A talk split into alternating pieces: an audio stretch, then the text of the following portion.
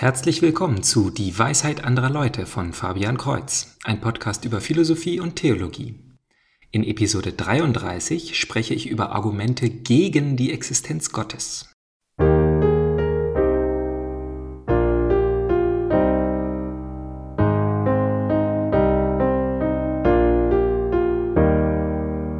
Als kleine Warnung vorweg, diese Episode ist außerordentlich dicht gepackt.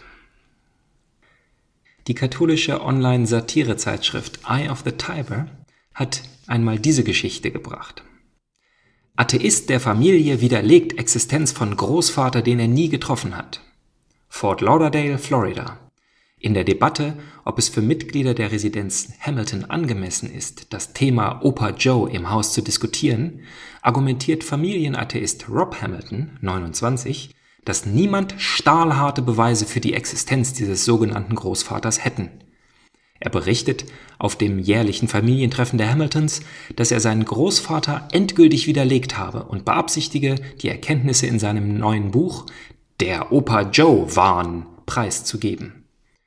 In meinem Buch nehme ich die wichtigsten Argumente für die Existenz meines Großvaters auseinander und zeige die unglaubliche Unwahrscheinlichkeit, dass wir tatsächlich einen in unserer Familie hatten – sagte Hamilton zu den Familienmitgliedern an seinem Picknicktisch.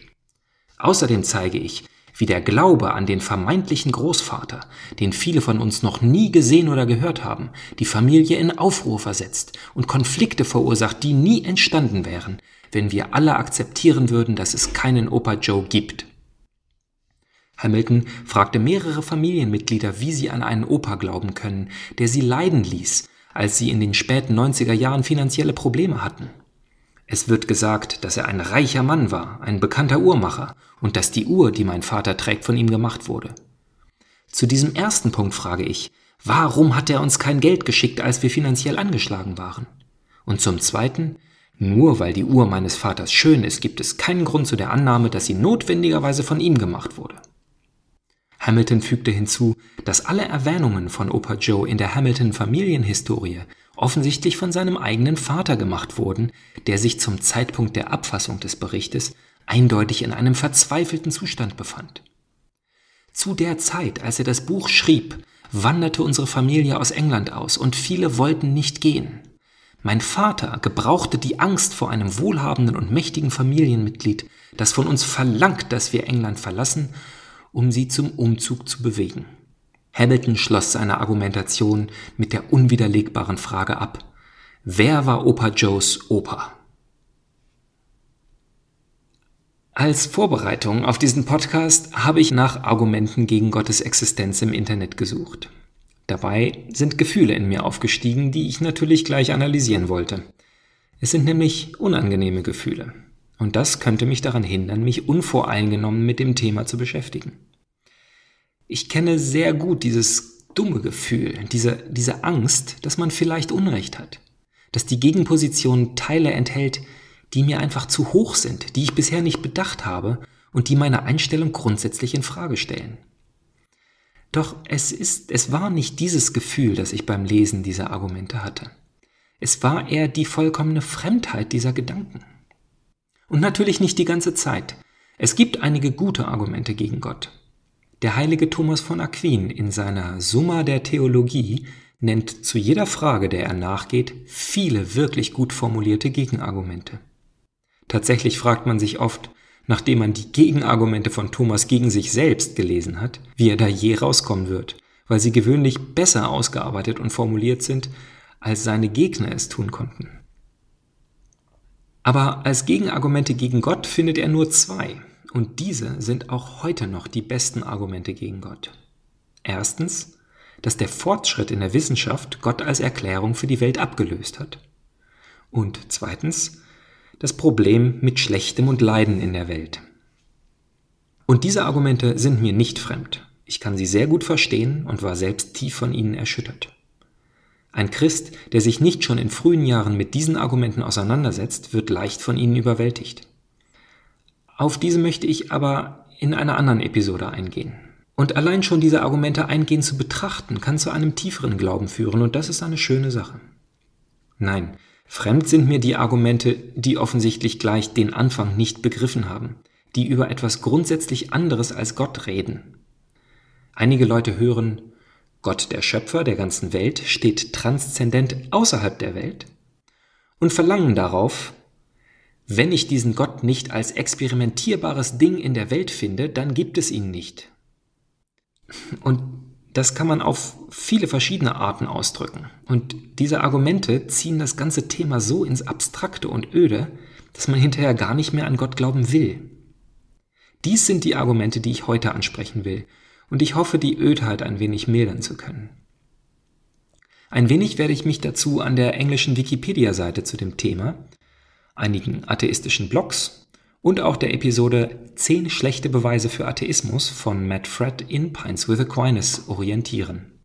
Ich freue mich aber auch über Fragen und Argumente per E-Mail an dwal.fabian-kreuz.de. Kreuz mit TZ. Und noch einmal zur Erinnerung, die guten Argumente gegen die Existenz Gottes behandle ich in einer anderen Episode. Also das erste Argument gegen den Glauben im Allgemeinen ist zum Beispiel, Du bist nur deshalb Christ, weil du so erzogen worden bist. Also dieses Argument hat einen erstaunlich hohen Wahrheitsgehalt. Deshalb will ich gerne zustimmen, dass der Ankläger hier einen guten Punkt hat. Es ist offensichtlich kein Beweis gegen Gott oder für Atheismus, nicht einmal im weitesten Sinne. Aber es zeigt eine häufige Schwierigkeit auf, unter der wir in Europa vielleicht am meisten leiden, wegen unserer langen Tradition im Christentum.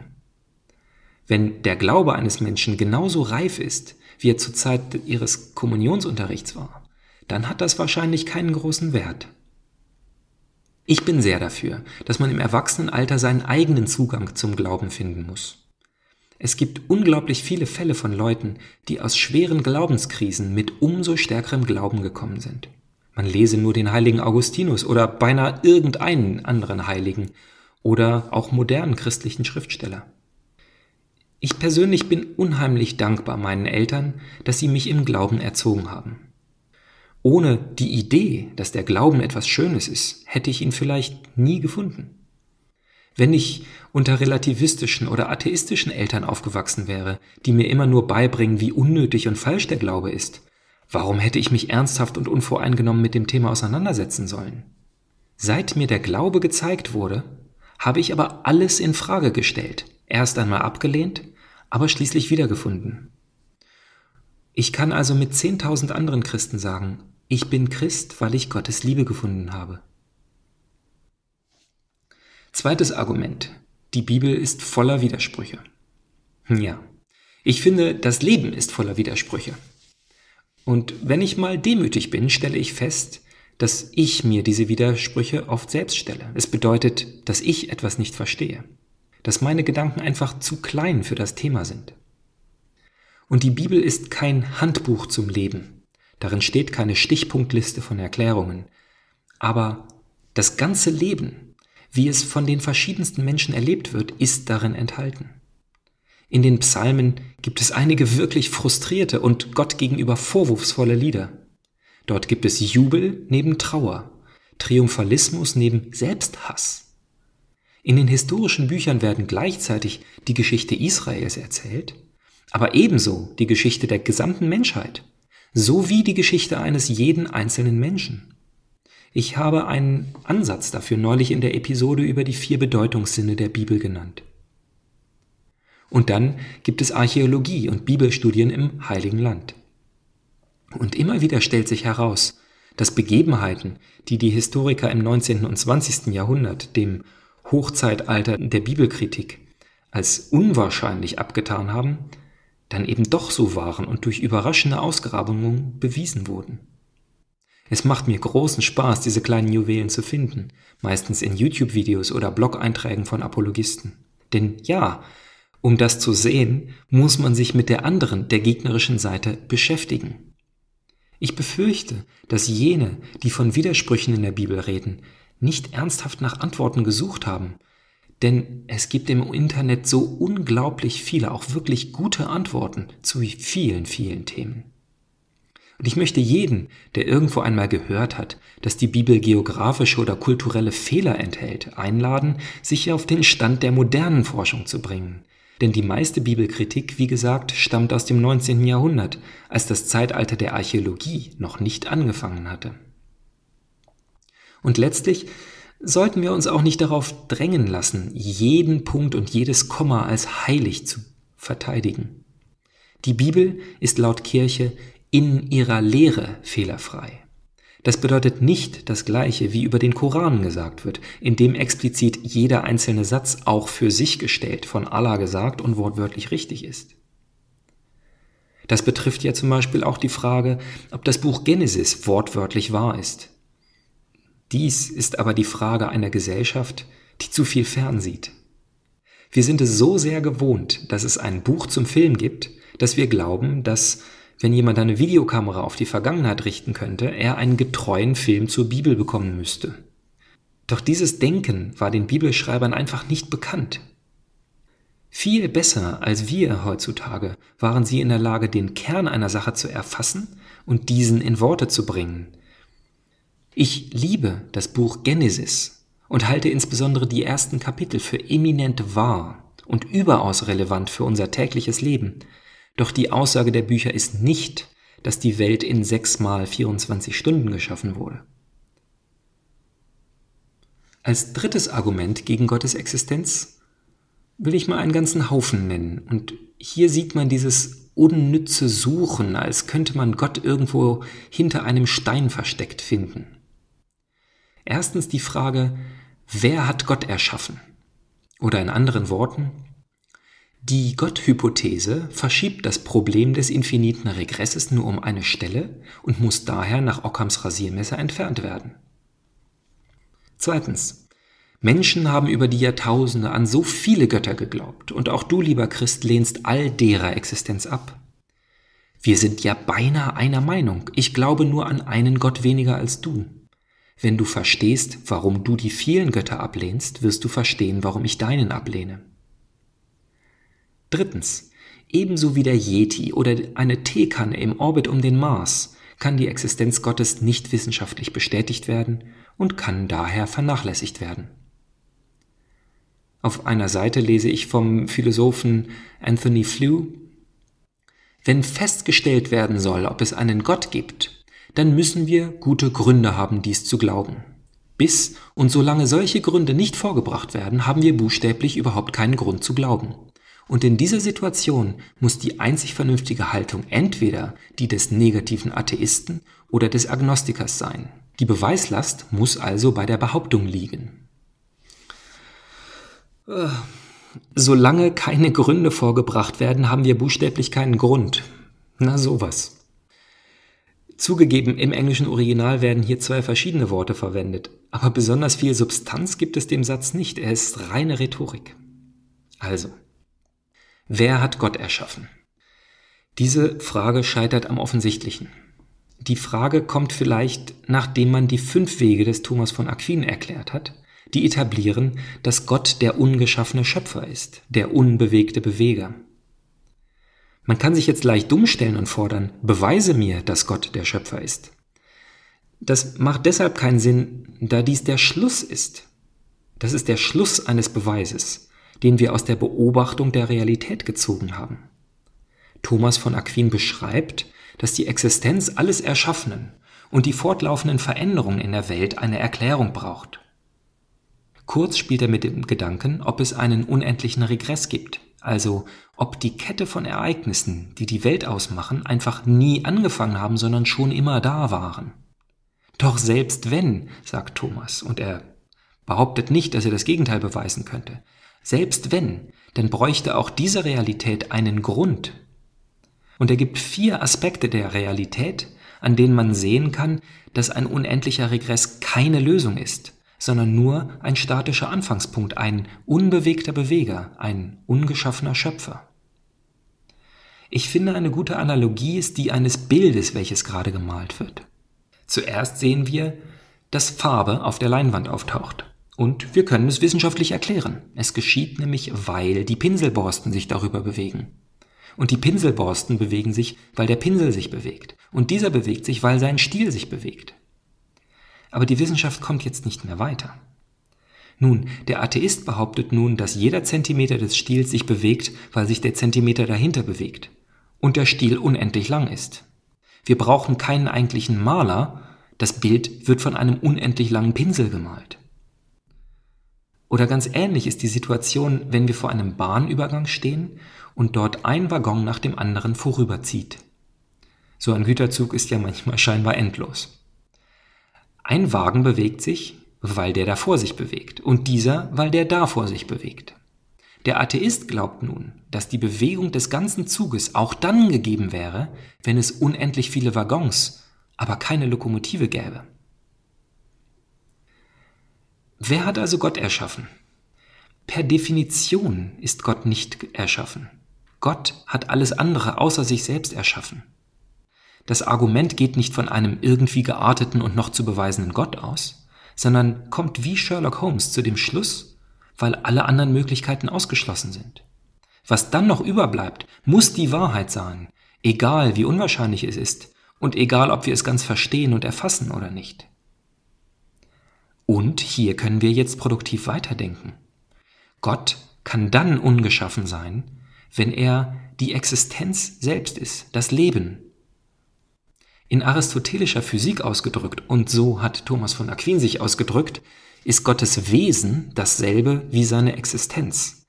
Er ist also das Sein, und das Sein muss notwendigerweise sein. Und nachdem wir nun mit einem philosophischen Argument zu dem Schluss gekommen sind, dass es einen ungeschaffenen Schöpfer geben muss, der die Existenz, das Sein selber ist, lesen wir im Buch Exodus, dass Gott sich selbst benannt hat als Ich bin der bin. Und da fragt man sich doch, ist es nicht erstaunlich, dass diese dummen und abergläubischen Priester im Bronzezeitalter ihrem erfundenen Gott einen Namen zugeschustert haben, den wir erst tausend Jahre später mit einer tieferen Einsicht philosophisch herleiten können? Was ist also der Grund, warum wir einen Gott auch nur in Betracht ziehen sollen? Wie kommt der Christ der Beweislast nach? Zunächst einmal, indem er auf die Existenz der Welt verweist. Ockhams Rasiermesser lässt sich nur dann anwenden, wenn beide Hypothesen gleich stark sind, also gleich viel erklären. Aber Gott erklärt offensichtlich die Existenz der Welt, während die materialistische Hypothese noch immer hofft, dass wir irgendwann mal herausfinden werden, wie aus nichts plötzlich etwas geworden ist. Ohne Grund. Und wie steht es damit, dass der Christ Atheist gegenüber tausend Göttern ist und der andere einfach nur an einen Gott weniger glaubt. Nein, denn es kann nur und es hat auch immer nur einen Schöpfergott gegeben. Zeus, Odin, Osiris und was weiß ich wer sind Kreaturen, die entstanden sind und je nach Zeitalter wechselnde Positionen hatten. Superkreaturen vielleicht, die höchsten und stärksten Dinge zeitweise, die es in der Realität gab. Aber Gott ist all dem gegenüber transzendent. Und weil das eine so gute Erklärung ist, deswegen sind so viele Römer und Griechen mit der Zeit Christen geworden. Weil nämlich der innere Instinkt, nämlich der, dass es das Göttliche geben muss, eben durch die jüdische Offenbarung vom tatsächlichen Gott erklärt werden konnte. Ach, und selbst wenn nicht, und dieses Argument, dass ein Atheist einfach nur an einen Gott weniger glaubt, macht so viel Sinn, als würde ein Junggeselle zu mir sagen, Du bist Junggeselle all den Milliarden Frauen auf der Welt gegenüber, nur deiner eigenen Frau gegenüber nicht. Eigentlich sind wir also gleich. Ich bin nur Junggeselle für eine Frau mehr als du. Ja, aber genau auf diese Frau kommt es für mich an. Als viertes und letztes noch das Paradox mit der Allmacht. Dies ist oft so ausgedrückt. Kann Gott einen Stein erschaffen, den er selber nicht hochheben kann? Auch dies ist mir wieder sehr fremd, weil es so sinnlos ist. Ja, in der Offenbarung steht, dass Gott allmächtig ist. Aber was bringt es jetzt, für sich selber zu definieren, was das bedeuten könnte, um sich dann zu überzeugen, dass diese eigene Definition, die man selber eben gemacht hat, logisch inkohärent ist? Wie ich schon in einer ganz anderen Episode erklärt habe, bestanden schon die frühen Kirchenväter darauf, dass man nur wenige Aussagen über Gott machen kann. Negative und analogische. Gott steht außerhalb der Zeit und außerhalb des Universums und kann daher nicht von uns gegrockt, also vollständig verstanden werden. Alle positiven Aussagen über Gott und selbst wenn sie von Gott selber kommen, sind Analogien, die uns helfen sollen, Gott so weit wenigstens in einem Aspekt zu verstehen, wie es uns möglich ist. Aber keine Aussage schränkt Gott ein. Wenn wir zum Beispiel sagen, dass Gott reiner Geist ist und keinen Körper hat, dann ist es wahr, dass Gott nicht an eine physikalische Form und einen bestimmten Platz gebunden ist. Es bedeutet nicht, dass Gott unfähig wäre, einen Körper zu haben. Wenn wir sagen, dass Gott gut ist, ja sogar absolut gut, dann heißt das nicht, dass Gott in seinem Willen beschränkt ist, er also keine Sünden begehen könnte, selbst wenn er es wollte. Es heißt, dass alles, was ist, zu Gott gehört und alles, was er will, nur zu sich selbst führen kann. Sünden sind keine positiven Dinge, die Gott einfach nicht mag, sondern es sind das Fehlen eines Guten, das eigentlich da sein sollte. Die Sünde ist also die Trennung von Gott, etwas, das biblisch auch oft der Tod genannt wird, weil Gott ja das Leben ist. Wenn man so will, kann man also sagen, was das Sein nicht kann, ist nicht zu sein. Gott kann also nur seinem eigenen Wesen nicht widersprechen. Doch da Gott alles ist, gibt es nichts Positives, was er nicht machen könnte. Was jetzt also logische Paradoxe angeht, wie der Stein, den Gott selber nicht hochheben kann, genauso gut kann man fragen, ob Gott durch eine Wand gehen kann und gleichzeitig nicht durch die Wand gehen kann? Eine solche Frage macht einfach erstmal gar keinen Sinn und sollte uns nicht auf den Gedanken bringen, wir hätten einen intellektuellen Durchbruch erzielt, der fundamentale Fragen des Universums beantwortet.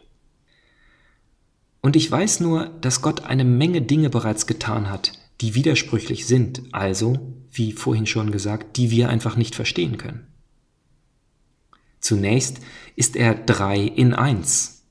Einerseits drei Personen, andererseits definitiv nur ein einziger Gott. Dann hat er eine Jungfrau zu einer Mutter gemacht. Sie ist aber gleichzeitig Jungfrau geblieben. Und das ist ein logischer Widerspruch, denn die Definitionen für Jungfrau und Mutter schließen sich gegenseitig aus. Und doch glauben wir, dass Gott es gemacht hat. Und wir glauben es nicht einfach nur blind, Dazu wurde sehr viel meditiert, gesagt und geschrieben. Von Hunderttausenden von Katholiken wird es beständig weiter bedacht und immer wieder bestätigt. Der Widerspruch regt zum Denken an und führt zu neuen Gedanken. Und dann ist Gott, der keine Kreatur ist und transzendent außerhalb der Zeit und über allem steht. Ein Mensch geworden, der definitiv eine Kreatur ist und innerhalb der Welt, innerhalb der Zeit ist. Und alles, was die Kirche dazu sagt, ist, dass Christus 100% Gott und 100% Mensch ist. Ebenso ist die Eucharistie sowohl ein Stück Brot und ein wenig Wein, als auch Körper, Blut, Seele und Göttlichkeit von Jesus. Ja, sogar der Wein ist der Körper und das Brot ist das Blut. Das kann man nicht grocken. Sowas kann man nur annehmen. Also dann, wenn man Gott kennengelernt hat und auf sein Wort vertraut selbst wenn man es nicht vollständig versteht. Das soll nicht heißen, dass man nur zum Glauben findet, wenn man aufgibt und das Gehirn abschaltet. Aber man findet nur zum Glauben, wenn man einige Dinge zunächst einmal akzeptiert, also sich der Sache von oben und nicht von unten annähert, wie schon C.S. Lewis es neulich in der Episode über Transposition gesagt hat. Also dieser ganze Versuch, von nichts auszugehen, und sich Gott herzuleiten, ist so wie der Versuch einer Ameise aus einer Tannennadel ein 15-dimensionales Kunstwerk zu bauen. Vielleicht aussichtslos, aber mit etwas Hilfe kann sie immerhin ihren Anteil in drei Dimensionen leisten. Und das ist es, was der Glauben tut. Zum Abschluss noch ein Zitat aus einem Blog-Eintrag Die höchste Geltung der alten Dame in der Kirche, der vielleicht am besten erklärt, warum diese Denkweise, sich von außen an Gott anzunähern, so fremd ist. Er beschreibt diese Damen, die immer hinten in der Kirche sitzen. Sie scheinen ständig den Rosenkranz zu beten und in der Sakristei zu wohnen. Keiner weiß, woher sie den Schlüssel zum Tabernakel haben. Die Dame der Kirche ist unglaublich schlecht darin, Positionen außerhalb der Kirche zu verstehen, selbst zu Argumentationszwecken.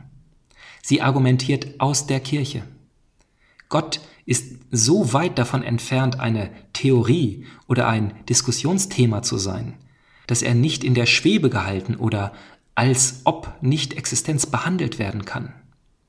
Eine solche Position könnte für den abstrakten Begriff Gott funktionieren, ein Gott, der außerhalb meines Seins ist, ein Gott da draußen, den ich bestätigen oder leugnen kann. Es funktioniert nicht für den Gott, der mit und in uns lebt, der zu uns spricht und der sich um uns kümmert. Es ist, als würde man sagen, ich glaube nicht an die Existenz ihres Mannes. Der Ehemann ist so real, so erlitten, so gelebt, dass es uns nicht einfällt, von seiner Nichtexistenz auszugehen. Wir würden ja wohl kaum anfangen zu argumentieren, nun, wenn mein Ehemann nicht existiert, für wen kaufe ich dann den ganzen Gin? Wir würden die offensichtliche tägliche Erfahrung seiner Existenz bestätigen. Natürlich existiert er. Rede doch selbst mit dem alten Narren. Also bis zum nächsten Mal. Gottes Segen.